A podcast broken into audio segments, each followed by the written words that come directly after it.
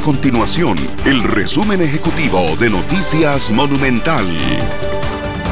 Hola, mi nombre es Fernanda Romero y estas son las informaciones más importantes del día en Noticias Monumental. La Dirección General de Tributación Directa del Ministerio de Hacienda analiza posibles denuncias penales contra 46 contribuyentes que aparentemente deben al menos 600 millones de colones al Estado por concepto de impuestos.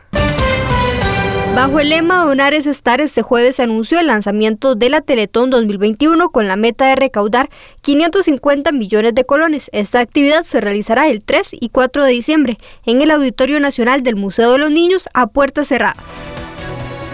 Estas y otras informaciones usted las puede encontrar en nuestro sitio web www.monumental.co.cr. Nuestro compromiso es mantener a Costa Rica informada.